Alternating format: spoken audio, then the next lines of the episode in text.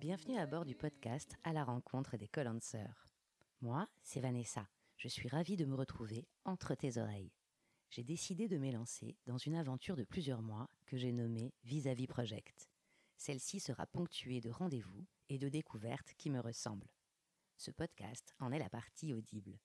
Il me permet de te partager mes échanges avec des porteurs et porteuses de projets réunis pour la plupart autour de Colansing, qui est à la fois un espace innovant de coworking online et une communauté d'entrepreneurs, débutants ou à un virage de leur activité. Mon intention, au-delà de concrétiser une expérience au carrefour de mes passions, est d'illuminer les trajectoires de créateurs de projets. À travers leurs joies et leurs galères, éclairer la réalité de l'entrepreneur ordinaire et la façon dont on peut nourrir ce précieux trésor qu'est l'expérience. Loin de l'idée de faire adopter à tout un chacun un statut indépendant. Non, plutôt celle de contribuer à donner envie de se réaliser dans les choses qui nous font vibrer, aussi différentes soient-elles. C'est également l'occasion de rassasier une curiosité, car au-delà de ces parcours individuels se dessinera le visage plus large des recompositions à l'œuvre, aujourd'hui, au sein de notre société. Et surtout, à travers ce focus sur des expériences singulières, rendre hommage à la vie, tu sais, cette malicieuse qui nous offre tant de chemins inattendus.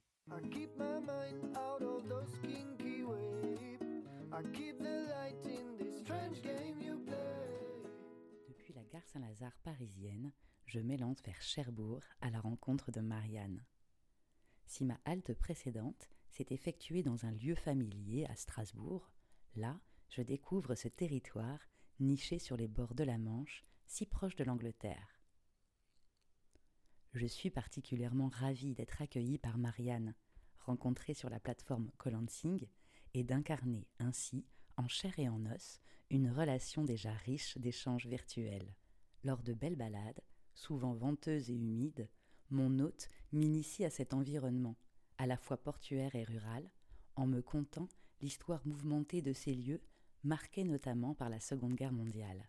À mon arrivée dans cette ville, j'aperçois des palmiers dans les rues et dans son jardin.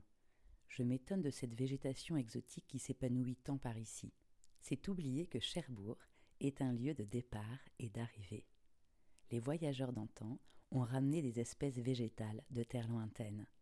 Marianne pourrait en faire partie, elle qui vient d'ailleurs et qui charrie avec elle tant de courants culturels, de langues différentes et de pays traversés avant de s'acclimater là.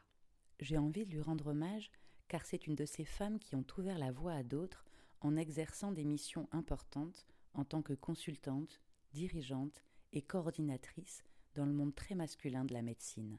Il y a presque quarante ans de cela, c'était loin d'être une évidence, d'autant qu'elle était plutôt rebelle à certaines pratiques et visions de ce milieu.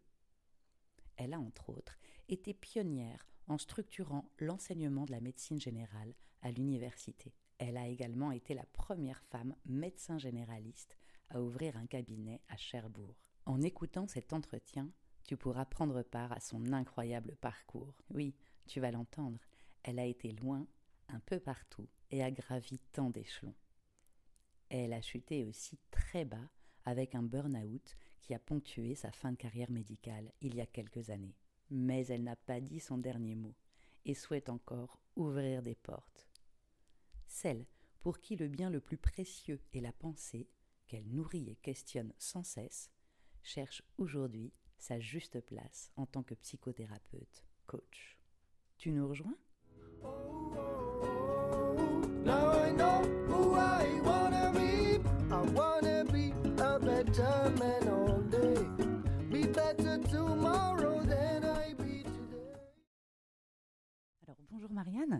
Bonjour. Et merci de m'accueillir chez toi à Cherbourg. Bah, merci de me faire l'honneur de venir à Cherbourg. Avec plaisir. Si je devais très rapidement te décrire, je dirais une femme de plus de 60 ans, avec une culture démentielle, dont les intérêts et la pensée vont bien au-delà de la thématique euh, de la médecine, qui fut ton monde quand même pendant au moins 30 ans, et qui se pose aujourd'hui, il me semble, cette question Jusqu'où aller dans l'adaptation à notre société, à cette dimension marketing et entrepreneur digital, alors que tu te sens plutôt en décalage avec ça, mais qu'en même temps, tu as le courage de prendre ce train, ou du moins de vouloir le comprendre et, d'y être plus ou moins active. Oui, je me reconnais assez bien dans cette description. Euh, effectivement, tous différents aspects de la médecine m'ont occupé pendant 35 ans, même plus que ça. Et, euh, et effectivement, j'ai rencontré le monde digital. Et effectivement, je garde une immense curiosité euh, sur ce monde. Alors, pour te permettre à toi de te présenter rapidement aux, auditeurs, est-ce que en trois petits mini-récits, tu pourrais un petit peu situer qui tu es ou d'où tu viens J'imagine que tu te réfères à ce qui m'a fait grandir. Euh, donc j'ai plus envie de parler de zone de transition. Mmh. Euh, donc moi je suis née en Allemagne dans l'immédiate après-guerre, hein, mmh. dans la, au moment où euh, les restrictions alimentaires venaient de s'achever, mais où l'Allemagne était encore occupée par les forces françaises et les forces américaines en particulier. Mmh. Je suis née à Francfort. Ma langue maternelle c'est l'allemand. Euh, je suis née euh, dans une très grande maison euh, qui appartenait à la Banque centrale allemande, qui était le métier de mon grand-père. Hein. Et je pense que cette, ce lieu de naissance a vraiment conditionné ma pensée, ma façon de me promener dans la vie. Et sans doute la suite. Il faut savoir que ma langue maternelle, c'est l'allemand. Mhm. Que j'ai ensuite été mise dans une école française et que j'ai appris des balbutiements de la langue française hein, en récitant par cœur des poésies que je ne comprenais pas. Mhm. En fait, j'ai été très vite transplantée au Mexique et du coup, euh, j'ai appris beaucoup plus rapidement l'espagnol que le français, en traînant un peu, euh, en me cachant sous les tables du lycée franco-mexicain. Tu as été transplantée au Mexique, tu avais quel âge à ce moment-là? Euh, J'avais 6 ans. Vers 6-7 ans, tu arrives au Mexique et tu restes jusque... Alors j'y suis restée jusqu'à l'âge de 11 ans. Et qu'est-ce qui se passe à ces 11 ans? mon père, à cette époque-là, était professeur de littérature classique, hein, de la classique, et ma mère était professeure de littérature anglaise. Et euh, donc, on était euh, dans une espèce d'appendice français mmh, au milieu de l'océan mmh, mmh. mexicain. D'accord. Et comment se termine cette bulle et qu'est-ce qui suit après cette euh, Alors en fait, parents, mes parents ont décidé de, mon père a décidé le, de quitter le Mexique euh, j'avais alors 11 ans, assez brutalement. Pour moi, ça a été un, quelque chose d'assez brutal. Je me suis trouvée transplantée euh, en plein hiver à Grenoble, hein. euh, ce qui était quand même pour une femme transplantation végétale un peu, un, peu difficile à soutenir. Mhm. J'ai été tout de suite mise sur une piste de ski. Mhm. J'ai détesté le ski. Mhm. J'ai pas trop aimé la montagne. Et puis, et puis ben, j'ai suivi mon bonhomme de chemin dans un lycée euh, français. Euh, voilà. Mes deux parents étaient des intellectuels qui publiaient euh, énormément l'un et l'autre. Mon père dans le champ économique et ma mère dans le champ de la linguistique et en particulier de la littérature allemande. Et l'école française, c'était une école très très française encore. Mhm. filles et garçons séparés. Mhm. blues, c'était bleu natier. Et je garde de ce moment-là des solides amitiés féminines qui se sont continuées euh, jusqu'à présent. Des belles sororités et un, et un univers du coup déjà culturel, intellectuel euh, très riche quoi, au niveau familial. Quoi. Il faut voir que c'était vraiment la grande école de la République française, mmh avec tout ce que ça mmh. implique, hein, et qui est quelque chose que j'ai envie d'honorer, quelque mmh chose qui m'a aidé à me construire, Mmh. aussi à me repérer un peu dans tout ce monde-là. Donc nous sommes à Grenoble, tu y fais ton lycée. Ensuite, qu'est-ce qui t'amène sur Cherbourg? Enfin, qu'est-ce qui se passe ensuite dans tes études et lieux de vie J'ai envie de dire, j'ai traversé mes études de médecine. J'ai détesté ces études. Je ne me reliais pas à l'enseignement, je ne me reliais pas à l'ambiance du CHU. Je pense que j'ai étudié avec révolte. Euh, donc je pense que j'ai plutôt mal étudié, euh, mais j'ai bien construit ma pensée et j'ai construit ma révolte. J'avais du mal à avec euh, le détachement que certains chefs de service euh, euh, avaient à l'égard des personnes qui étaient hospitalisées. Mhm. J'étais beaucoup plus intéressée par le côté humain. Mhm. Je me suis mis à lire très tôt des choses que j'ai d'ailleurs retrouvées plus tard dans ma bibliothèque de psychanalyse, de la pensée de, de Rogers, de la mhm. pensée de l'école de Palo Alto. Et très tôt dans mes études, c'est quelque chose, j'ai l'impression que cette pensée-là m'a plus construite que, les études purement cliniques. Quand tu dis plus dans la révolte, est-ce que tu peux préciser? En quatrième année de médecine, j'ai failli arrêter la médecine parce que j'étais dans un service de pédiatrie et comme externe, nous étions responsables d'un certain nombre de lits. Enfin, responsable d'un lit où il y mhm. avait un jeune garçon qui avait mhm. une tumeur cérébrale et une tumeur cérébrale menaçante euh, d'engagement. Enfin bon, je ne vais pas rentrer dans les mhm. détails, mais quelque chose d'extrêmement grave sur le plan neurologique et vital. Quand le, pronostic vital est devenu menaçant, nos professeurs, nos grands professeurs de CHU ne rentraient plus dans les chambres. Et ça a entraîné chez moi une révolte euh, extrêmement importante. J'ai voulu arrêter et j'ai dit c'est pas pour moi, je peux pas être dans ce monde-là. J'ai été euh, repêchée, j'ai envie de dire, par la psychologue du service, mhm. dont la fonction n'était pas du tout de me soutenir, mais mhm. plutôt de soutenir les patients. Mhm. Mais en tous les cas, qui m'a aidé moi à soutenir les patients. Et c'est sans doute quelque chose qui a été marquant pour moi dans le registre de la psychothérapie, parce qu'il y avait cette idée que euh, pour, pour, pour que je puisse soutenir un patient, il fallait, moi-même que je sois soutenue. Et ça a marché, j'ai continué. J'ai pas extrêmement aimé, mais j'ai continué. C'est-à-dire, euh, je me suis pliée à l'exercice, à la discipline qui était de passer des examens en fin d'année mmh. euh, et d'absorber tout ce qu'on devait absorber. Voilà. Je préciser que c'est beaucoup moins que ce que les étudiants ont absorbé, ont à absorber à l'heure actuelle. Mmh. Parallèlement à ça, j'ai quitté mon milieu euh, familial. Mmh.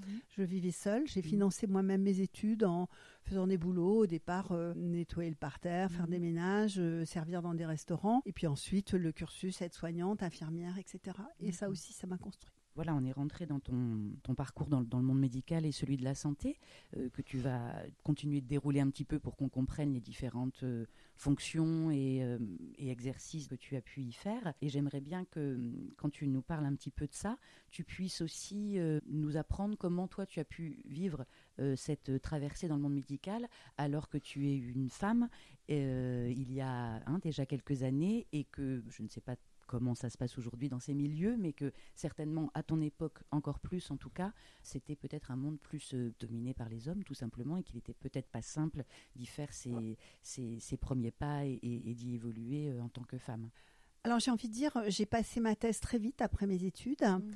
Euh, j'ai été très soutenue par mon directeur de thèse, qui était le doyen de notre université à l'époque, et c'est quelqu'un dont j'ai beaucoup apprécié la rigueur de pensée.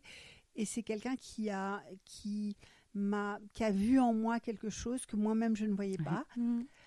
Et très clairement, je ne le voyais mmh. pas. Après, à la fin de mes études, donc après cette thèse que j'ai passée très très vite, j'avais qu'une idée, c'est me, me tirer de la médecine, ne plus mmh. faire de médecine, enfin, ou me tirer de ce monde médical-là. Donc, je suis partie à l'étranger.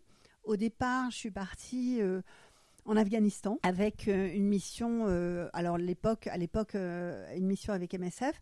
À l'époque, MSF était ultra balbutiant. MSF Médecins sans frontières. Mhm. Mhm. Donc euh, oui, euh, qui maintenant est vraiment un des principaux acteurs de la santé dans le mhm. monde. Mais à l'époque, c'était extrêmement balbutiant. Je me suis trouvée en Afghanistan avec des consignes euh, vraiment absolument surréalistes.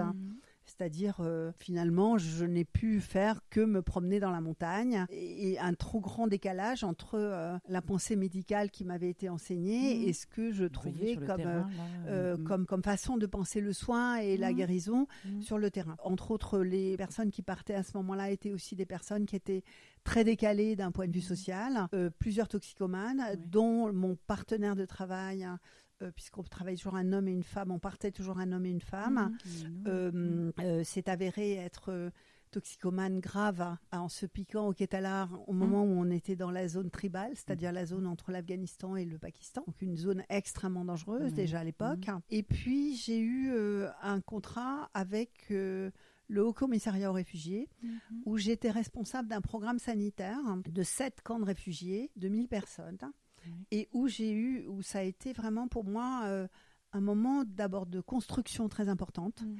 un moment où euh, ma pensée s'est développée, un moment où j'ai appris en faisant, qui a été euh, le fondement vraiment, vraiment de ma pensée médicale, de ma pensée du soin. J'avais moins de 30 ans. J'ai analysé quelle pouvait être ma fonction dans ce lieu-là. J'avais une fonction d'enseignement. Oui, c'était où ça?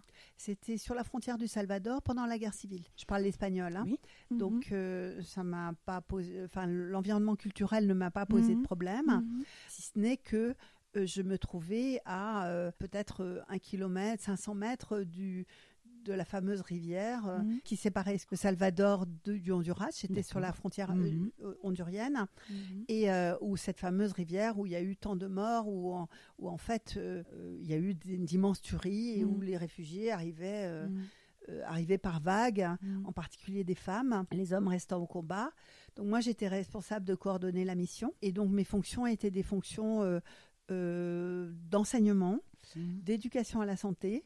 J'enseignais les, ce qu'on appelait encargados de salud, les chargés de santé. Puis, je faisais un peu de soins. C'est-à-dire que le soin que je faisais était uniquement ce que les chargés de santé ne savaient pas Pas faire. faire. Euh, donc, en fait, j'avais tout de suite euh, euh, l'idée de qu'est-ce que je devais enseigner. Et aussi une responsabilité sur les quelques transferts de réfugiés qu'on pouvait amener dans un petit hôpital. Donc, c'était assez euh, un exotique. peu, oui. Mais c'est quelque chose qui a été vraiment le fondement de mon éducation. Structurant, du coup, pour, Oui. euh, pour la suite. structurant et qui a été un moment de bonheur. Ah.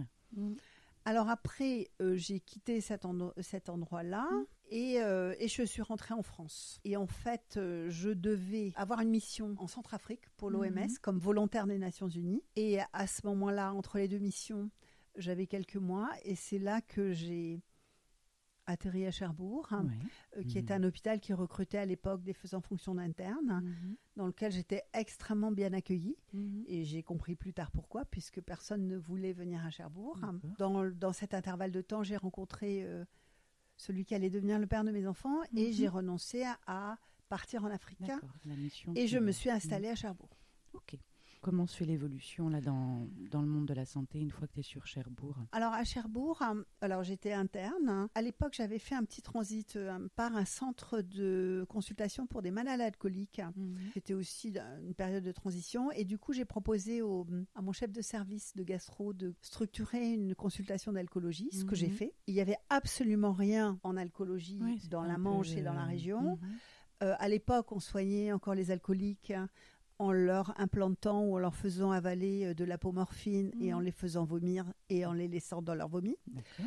Donc euh, c'était aussi pour moi un sujet de révolte. Mhm. J'ai- remplacé un médecin qui faisait vraiment où je me suis dit voilà, c'est ça que j'ai envie de faire. Que faisait-il? Euh, un, un vrai médecin généraliste Mhm. qui avait une vraie pensée médicale. Que, donc je l'ai remplacé. Et là, je me suis dit oui, Mhm. ok, Mhm, c'est bon pour la médecine place. générale. Mhm. Donc, bah, j'ai structuré un cabinet. Euh, à l'époque, euh, être installé à Cherbourg, c'était intéressant parce que Cherbourg, c'est une presqu'île et on, on a une vie très insulaire. Mhm. Je pouvais encore être euh, un médecin qui faisait tout, c'est-à-dire euh, depuis euh, la naissance, les suivis de grossesse, euh, Mhm. les suivis des nourrissons tout petits, l'accompagnement des gens mourants, et j'ai même fait des accouchements. D'accord. Différentes périodes Voilà. de vie. euh, Et donc, euh, donc je, suis je Mhm. me suis sédentarisée euh, dans cette région, d'une part parce que j'ai rencontré le père de mes enfants, Mhm. et d'autre part parce que j'y trouvais une façon de structurer mon métier Mhm. comme je l'aimais, Mhm. D'accord. comme je l'aimais. En parallèle de tout ça, tu deviens maman. Oui, en Mhm. parallèle, euh, oui, j'ai créé mon cabinet et j'ai eu mon premier enfant en même temps. Alors, tu me posais la question des femmes dans Ouais. ce contexte-là. Euh, les femmes n'avaient aucune protection sociale, donc très bien. Mon premier fils est né, euh, euh, j'ai consulté jusqu'à 7h ou 7h30 du soir, Mhm. et mon, mon fils est né à 3h du matin. Donc, euh, j'étais la première femme médecin installée, seule. À l'époque, c'était surtout des femmes qui venaient me consulter. Ensuite, la société a changé, Mhm. petit à petit, femmes, enfants. Mhm. Et puis, euh, petit à petit, euh, il y a eu d'autres femmes qui se sont installées à Cherbourg. Mhm. Et puis, euh, c'est devenu beaucoup plus euh, Courant. au courant que des femmes soient médecins. Et euh, moi, je me souviens de certaines remarques, par exemple, euh, d'hommes qui rentraient dans mon cabinet au début et qui disaient, mais est-ce que vous consultez aussi les hommes? J'ai eu aussi au début beaucoup de déboires avec, euh, je ne sais pas si c'est anecdotique, mais effectivement, Mhm. des Ah exhibitionnistes. oui. euh, Mhm. Et euh, j'étais assez peu armée pour faire face à ça. Mais euh, j'ai jamais été malheureuse de ça. Hein. Et euh, j'ai- envie de dire que, que j'ai eu l'immense chance d'être un, un- un lieu d'observation privilégié de la société.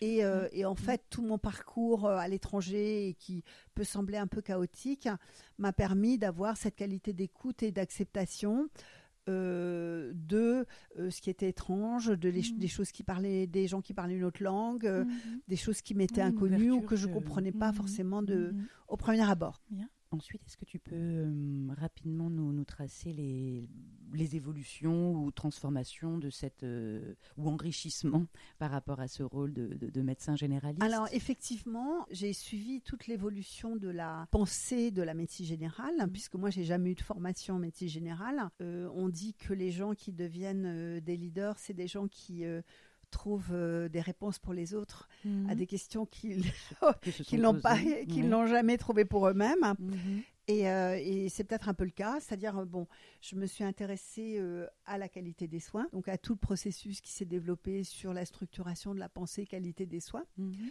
Donc j'ai travaillé pour ce qui était à l'époque l'Agence nationale d'évaluation en santé. Mhm. Et puis, surtout dès le début de ma carrière, j'ai été une lectrice d'une revue mhm. qui est la revue Prescrire, et qui est une revue qui structure, donne des euh, donne de la, de la littérature scientifiquement valide mhm. pour structurer la pensée des médecins et échapper euh, aux sirènes euh, mercantiles de l'industrie pharmaceutique. Voilà. J'ai lu cette revue tous les mois mhm. avec un test de lecture pendant 30 mhm. ans. Et plus tard, j'ai dit à mes étudiants que c'était une hygiène mentale de faire ça, que pour un médecin, il fallait, il fallait avoir une une pensée solide sur ce qui est le cheminement du médicament. Et puis, euh, je me suis occupée de formation continue de médecin. Et cette, euh, donc, j'ai structuré euh, des, des, séminaires de formation. C'était une mhm. époque où, où il y avait de l'argent pour faire mhm. ça, où on pouvait, on pouvait organiser des séminaires de deux jours mhm. avec une assez grande liberté de penser, je veux dire même très grande liberté de penser. Et c'est à ce moment-là que s'est structurée toute la pensée de la médecine générale. Mhm. Et euh, de fil en aiguille, hein, j'ai côtoyé au travers de la formation médicale continue le doyen de mon université, mhm. qui souhaitait qu'on développe un département universitaire de médecine générale et donc euh, hein. qui n'existait pas et donc euh, j'ai développé et structuré ce département donc je me suis aussi occupée de former tous les médecins qui accueillaient les étudiants dans leur cabinet. Et mmh. puis j'ai structuré le cursus d'enseignement. Il est vrai que j'ai beaucoup été aidée là-dedans par le fait que j'ai fait partie du collège des enseignants de médecine générale au niveau européen et que du coup voilà j'ai regardé mmh. à l'étranger on mmh. avait des systèmes de santé qui étaient beaucoup plus structurés euh, autour euh, de des soins de santé primaire et de la médecine générale puis j'étais aussi responsable de programmes de recherche dans le domaine. Alors les, les domaines que j'ai cherchés, c'était euh, la participation des patients à leurs soins, donner du pouvoir aux patients, et puis effectivement la structuration des, des soins euh, depuis un niveau micro à un niveau méso et macro, c'est-à-dire mmh. jusqu'à un niveau européen. Puisque c'est l'époque où ça mmh. s'est structuré au niveau européen. Oui. donc des, des fonctions universitaires, universitaires et, importantes. Voilà. J'ai eu beaucoup, beaucoup de plaisir à faire ça. Ça m'a donné mmh. beaucoup de joie. Ça m'a énormément stimulé. Que mon expérience en, Amérique latine m'a été d'une très, très grande utilité. Mmh. Tu m'as posé aussi la question de qu'est-ce que c'était d'être dans un univers masculin. Mmh. Euh, pour, euh, pour ce qui était de mon équipe d'enseignants à cette époque-là, donc là je parle des années 2000, hein, j'étais, j'étais directrice de département d'un département où il n'y avait que des hommes. Et ça, au niveau local, ça ne m'a posé aucun problème. Aucun problème, mmh. où les choses se faisaient dans, le respect et dans l'acceptation des, différences. Et voilà. Euh, par contre, j'ai eu de gros problèmes au niveau national. Mmh. C'est-à-dire que j'ai clairement fait de l'ombre mmh. euh, à mes collègues dans les différents autres départements. Et ça a sans doute été euh, un des éléments qui a contribué à la fin un peu désastreuse de ma carrière. D'accord. Ok. Alors justement, tu nous amènes la, transition sur, la, sur ce qui a motivé ta décision, du coup, de, quitter le, monde médical avec une, retraite anticipée, et comment tu as souhaité, euh, ou comment et pourquoi tu as souhaité euh, développer une activité de, thérapeute à ton compte? Alors en fait, c'est encore un, peu une longue histoire. Euh, en fait, ça c'est pas un choix. Hein. Mmh ça s'est fait euh, alors, au niveau universitaire, est arrivé un doyen qui était, euh, allez, médiocre, mhm. disons le mot, qui a été très agressif à mon encontre. Hein. Au moment où je devais développer et être titularisée, il a bloqué ma carrière. Mhm. Et du coup, ça a été très difficile pour moi. J'ai lutté, lutté, lutté, puis j'ai arrêté. D'accord. Là, tu étais... J'ai arrêté l'université. Là, voilà. Tu étais à la fois euh, à l'université et à la fois avec ton cabinet. Avec mon cabinet. Et au en, parallèlement à ça, au niveau du cabinet, nous avions un très gros cabinet avec euh, que je voulais un cabinet universitaire modélisant. Mmh. On accueillait des étudiants, mmh. tout le monde mmh. participait à l'enseignement. Donc on était un vrai cabinet universitaire. Et euh, en fait, mes deux collègues masculins sont partis en zone franche euh, pour défiscaliser, ce qui était une possibilité. Donc nous sommes restés, ma collègue femme et moi-même mhm. euh, dans ce gros cabinet. Et puis, elle était un peu plus âgée que moi, elle a pris sa retraite. Tout ça, c'est un peu mal terminé puisque j'étais extrêmement triste du, de la dissolution de notre cabinet. J'imaginais mhm. pas que ça se terminerait comme ça. Mhm. Euh, j'ai été triste de ne pas voir l'aboutissement des efforts universitaires euh, qui, que j'avais fournis. Mais, mais, mais c'est pas la notion de l'effort. C'est plutôt que, que ça marchait et mhm. que ça a été, on a détruit quelque chose qui marchait. quelque chose a été un peu stoppé dans l'envol, voilà, dans, la, hein. croissance, et que mhm. on était pratiquement à l'aboutissement. Et moi, j'anticipais déjà que, euh, tout ça, donc j'ai commencé par faire une, euh, pendant cette période-là, j'ai fait une formation en ce qu'on appelle santé globale, que j'ai fait aux hum, Pays-Bas, un diplôme de 4 mois qui était un master. En présentiel. Hein tu t'es déplacé aux Pays-Bas Oui, tout à fait. J'ai passé 4 mois aux Pays-Bas euh, avec l'idée que, que je repartirais dans des organisations humanitaires ou à mmh. l'étranger. Mmh. Et en fait, je me suis rendu compte que qu'on était dans des programmes qu'on appelle programmes verticaux, c'est-à-dire des programmes qui étaient plus des programmes horizontaux où on mmh. s'occupait d'une population, mais où on s'occupait d'une pathologie, c'est-à-dire on s'occupait de sida, de tuberculose, de malaria, de voilà. J'étais de nouveau dans une pensée fragmentée qui me correspondait pas. Je me suis toujours intéressée à la psychothérapie mhm. et j'avais l'impression que l'accompagnement évoluait vers le coaching. Donc je me suis formée en coaching à Paris 8 avec cette idée que, que c'était cohérent avec ma carrière parce que mhm. quand euh, on est médecin généraliste, on accompagne aussi les gens mhm. dans leur parcours de vie, à la fois au niveau de la santé, mais aussi au niveau de leurs déboires professionnels, de leurs déboires familiaux, de leurs déboires parentaux, de, etc. et j'avais toujours assumé ça. Et donc, je me suis formée en coaching. Mhm. Euh, et, c'est comme ça que j'ai fait ce virage. Voilà. Quand euh, le cabinet s'est arrêté par faute de combattants, euh, je me suis dit, plutôt que de me réinstaller comme médecin, mhm. j'allais ouvrir d'autres voies et donner de la cohérence à, à tout ce parcours. En même temps, j'avais un peu l'impression que j'avais fait un peu le tour de la question. Mhm. Enfin, euh, c'est-à-dire que j'avais occupé toutes les fonctions qu'on pouvait occuper. je m'étais intéressée mhm. au, circuit du médicament, que je m'étais intéressée euh, à la qualité des soins et à la distribution des soins, mhm. au système de santé, aux soins des individus, à la globalité de la personne, à l'enseignement, à, la formation continue des médecins, et que bon, euh, Alors du coup, Marianne, est-ce que tu pourrais nous, nous préciser là euh, bah, les obstacles, les difficultés et aussi les victoires que tu as pu euh, rencontrer lorsque tu t'es installé en tant que coach ou thérapeute à ton compte et que tu, voilà, tu décides de donner cette, cette nouvelle voie à ta, à ta carrière? Ce qui, assez, de façon assez amusante, j'ai fait ma mon mémoire de recherche euh, pour mon diplôme de coaching à Paris 8 mhm. sur le burn-out et ah. j'ai travaillé mhm. sur l'épidémie de burn-out mhm. dans mon cabinet qui commençait à surgir à ce moment-là. Donc, euh, quelque part, j'ai presque fait office de spécialiste du burn-out dans ma ville, alors que j'étais moi-même, j'étais moi-même hospitalisée pour un burn-out. Je crois savoir ce que c'est un vrai burn-out.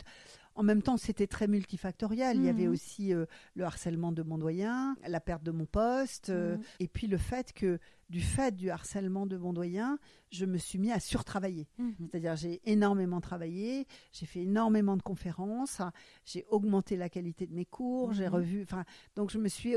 Il y avait un vrai épuisement professionnel qui était réactif à un, harcèlement. Euh, et je dis clairement, j'ai été hospitalisée en psychiatrie et j'étais extrêmement euh, mmh. déconfite, oui, par le, la façon mmh. dont, cette prise en charge s'est faite. Euh, je n'ai pas voulu prendre de médicaments et je n'ai pris aucun médicament. Mmh. Néanmoins, euh, le repos que la structure dans laquelle j'étais et m'a vraiment permis de me, de me reconstruire pas à pas. Ça a pris du temps. Alors, si on veut en revenir à l'interrogation de départ, une fois passée cette, période difficile et, et, à la fois d'affaissement et, et, de reconstruction que tu, que tu as pu faire, bah, comment tu reconstruis aussi, du coup, professionnellement, autre chose? Euh, donc, je me suis dit le coaching, très bien. Je me suis fait moi-même coacher euh, avec l'idée de d'avoir de structurer une activité de coach en indépendant, euh, donc en auto-entrepreneur. J'ai donc j'ai je me suis établie comme mmh. micro-entrepreneur. Mmh. C'est le c'est le statut actuel. Mmh. J'avais un peu imaginé que tout serait facile pour moi, vu le parcours que j'avais et euh, vu les diplômes et les connaissances. Et en fait, et puis une euh, légitimité sur la ville, non? Enfin, je veux dire, tout le monde, enfin, alors, en tout cas, euh, Cherbourg, là, j'étais pas du tout à penser à la ville. Je pensais vraiment à à l'international. Ah oui, d'accord. Voilà. C'est-à-dire pas à l'international, mais je pensais vraiment avoir un, une audience beaucoup plus vaste. D'accord. Mhm. C'est-à-dire une audience, mhm. euh, comme je parle anglais, allemand, espagnol. plusieurs langues, oui, oui. Voilà. Tu dit un coaching. Euh, que je euh, pouvais, mhm. voilà. À, rayonnement. Et, que j'avais une, une, vision un peu panoramique de ce qui se passait au niveau du soin. Je pensais que les choses seraient faciles.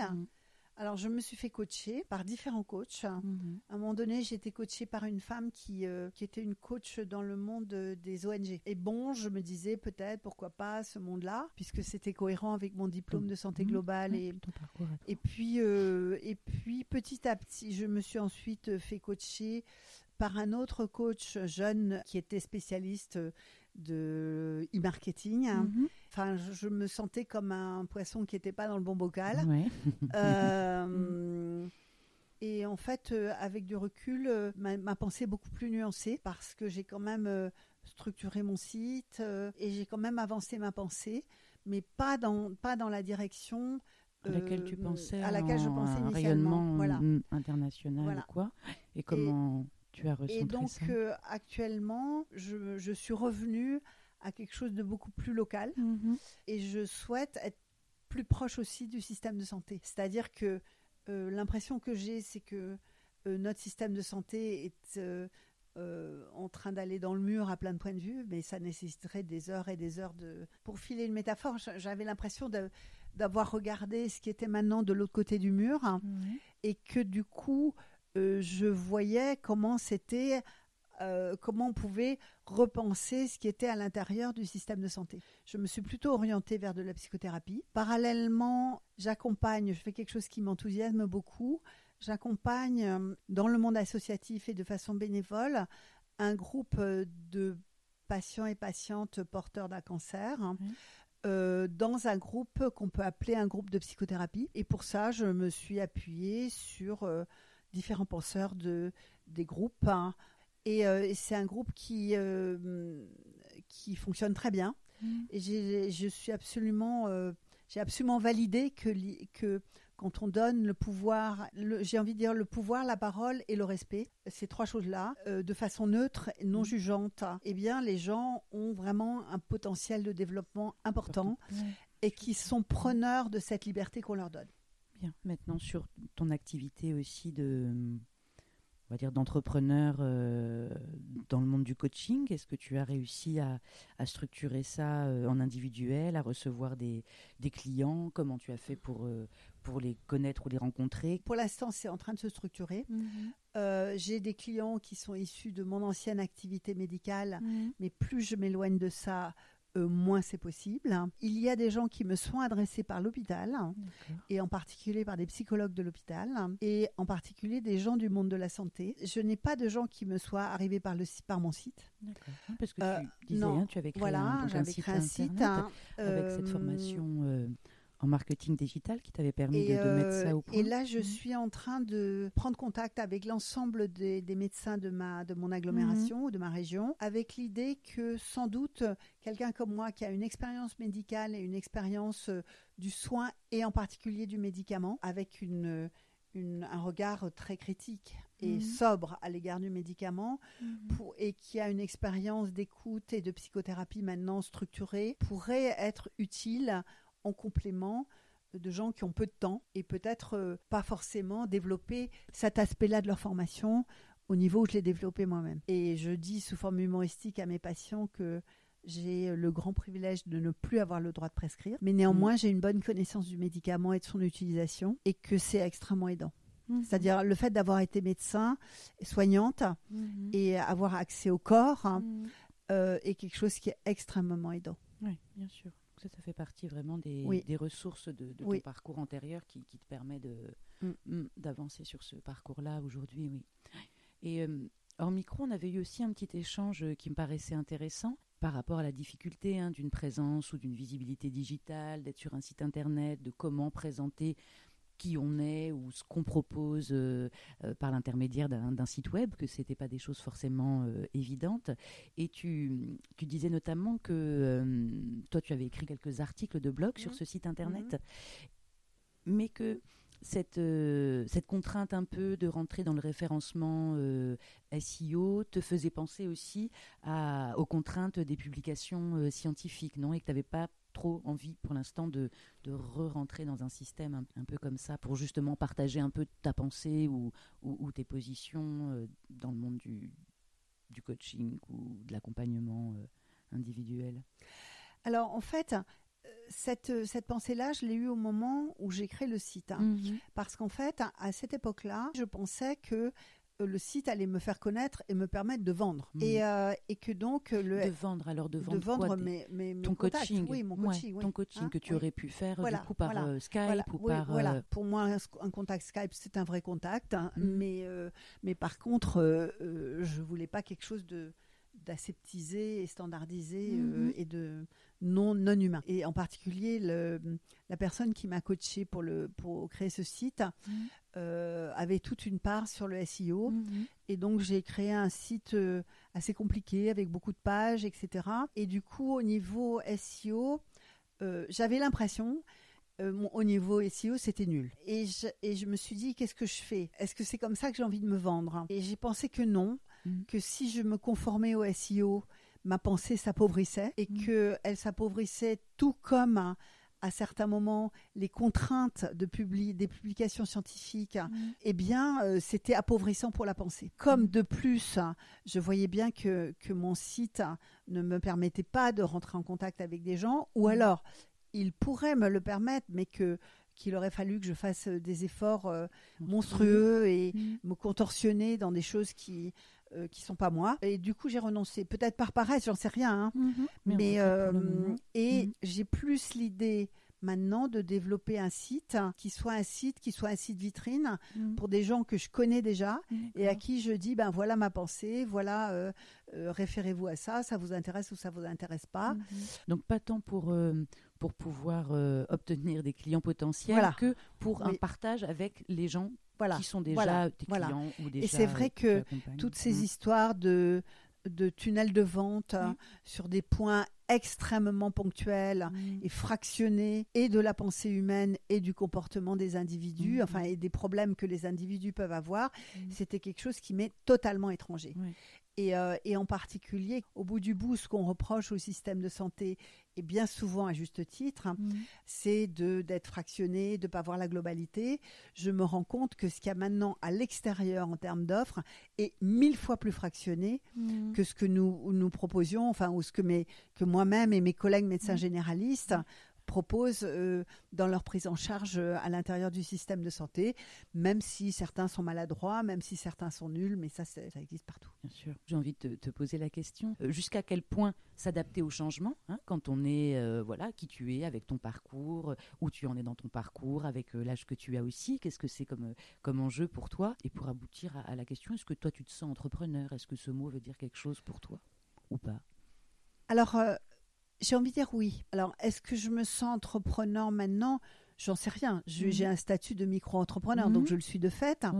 Je suis sortie d'un système solvable où les gens frappent à la porte et c'est la société qui paye, avec tout ce que ça implique.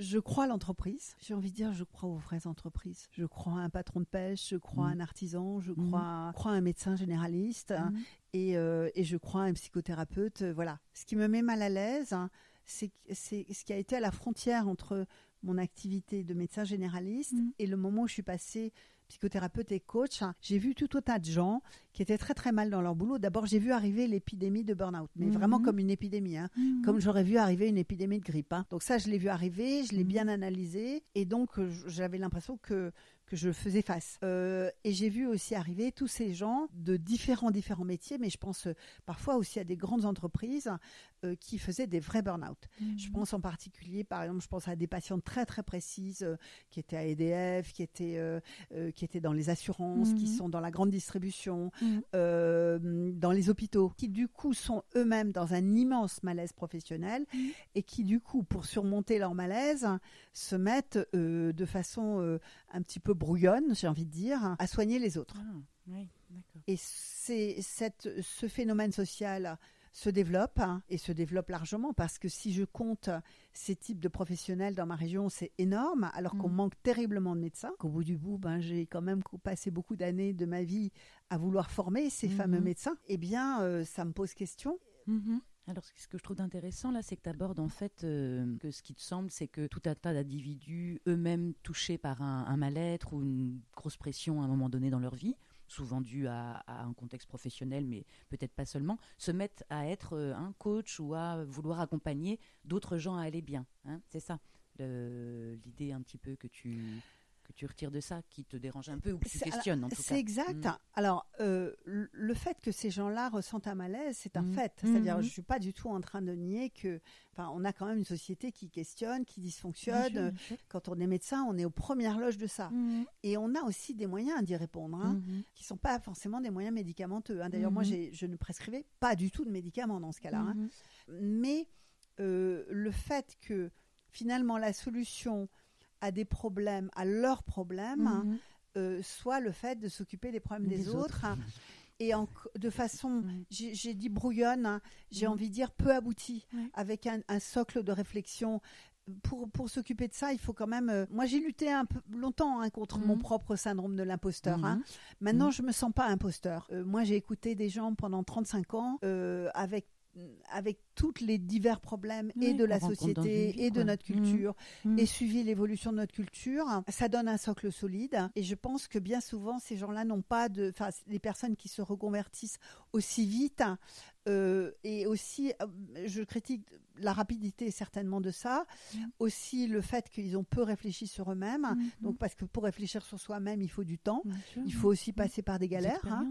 Et puis je critique aussi les méthodes, Mhm. c'est-à-dire euh, des méthodes de de e-learning, de, de trucs un Mhm. peu euh, euh, genre euh, faites dormir vos enfants en deux, en deux, en deux leçons euh, avec, avec une vidéo. voilà. Comment attirer des Voilà. gens avec un titre hyper, Voilà. on va dire racoleur, avec des solutions en cinq Alors points, après, pour l'instant, Pour l'instant, c'est un phénomène. Enfin, moi, si je dois situer ce phénomène, alors j'ai du mal à le situer dans la mesure où, où je, je peux dire à quel moment de ma vie je l'ai rencontré. Mhm. Moi, je l'ai rencontré il y a quelques années, mettons Mhm. 5-6 ans. Qu'est-ce que ça va donner Mhm. au niveau des usagers? Mhm. J'en sais rien. Et je ne sais pas ce que l'évolution de cette pensée et de ce phénomène social va pouvoir donner à terme sur le bien-être des gens.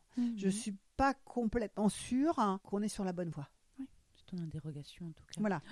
Et peut-être mon malaise est là, quoi. hein. Mhm. Peut-être pour euh, passer à quelque chose de à quelque chose d'un petit peu plus euh, léger et puis de s'acheminer vers la fin de, de notre échange. Est-ce qu'il y a un, un mot doux ou un surnom que tu donnerais à ton activité euh, actuelle? Le nom à mon activité, Mhm. j'ai envie de dire la porte est ouverte. J'ouvre une porte. Et mon moteur, hein, c'est une vraie curiosité humaine. On ressent dans, dans tout ton parcours et dans tout ce à quoi tu t'es intéressé.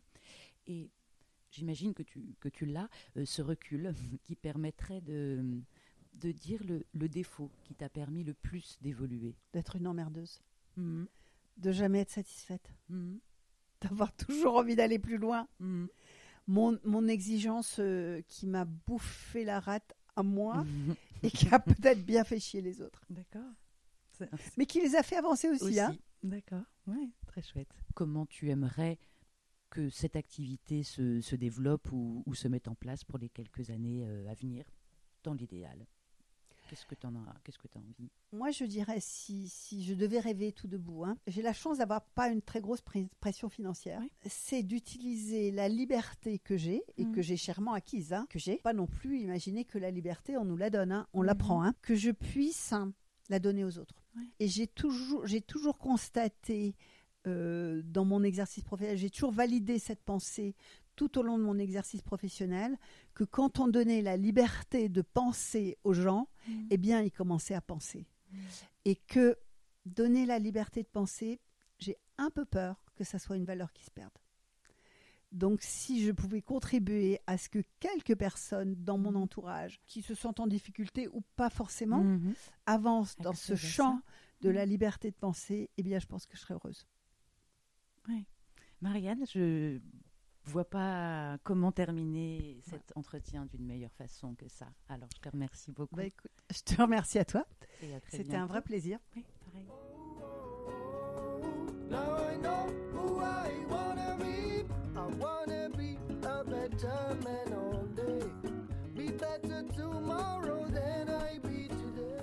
Un grand merci pour ton écoute.